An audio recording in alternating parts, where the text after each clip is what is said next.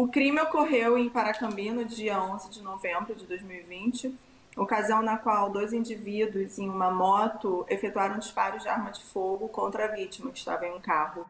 A investigação instaurada em razão desse crime apurou à época a identidade dos executores do delito, dessas duas pessoas que estavam na moto. Eles foram denunciados pelo Ministério Público, foi pedida a prisão preventiva deles e foi decretada essa prisão. Ambos foram presos, estão presos até o presente momento, inclusive.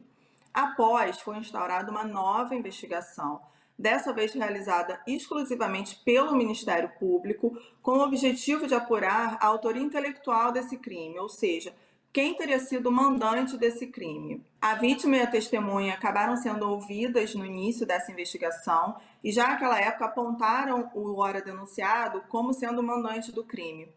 Com isso, o Ministério Público requereu o afastamento do sigilo do denunciado, tanto do sigilo telefônico quanto do sigilo telemático, do denunciado e de outras pessoas próximas a ele, e a partir daí teve início a interceptação telefônica e telemática. É, foi um período que durou mais ou menos uns oito meses, e durante todo esse período de investigação foi possível a reunião de elementos fortes o suficiente para demonstrar que o acusado é o mandante do delito.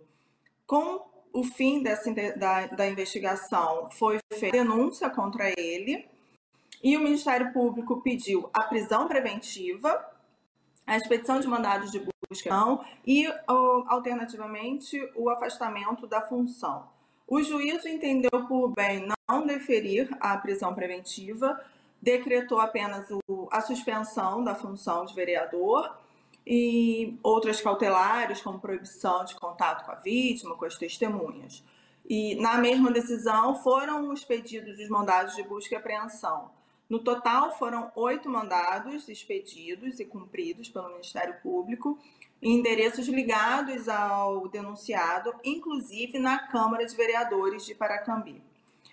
Em decorrência dessa operação, do cumprimento desses mandados, foram apreendidos telefones celulares, dinheiro, documentos, computadores, e esses objetos serão agora avaliados, analisados, para que seja possível ver o que tem ainda que pode vir daí, desses objetos apreendidos, qual o conteúdo deles, o teor da, das mensagens, o que tem ali que seja ainda relevante para esse crime.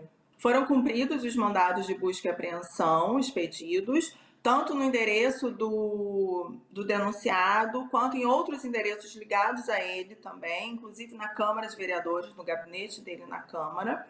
Foram apreendidos diversos objetos relevantes ainda para o caso, que serão avaliados pelo promotor. E a partir daí, agora, o que vai ser feito? Como a prisão não foi decretada, vai haver um recurso do Ministério Público buscando a, a decretação da prisão preventiva, porque há elementos, sim, suficientes que mostram que a prisão dele é necessária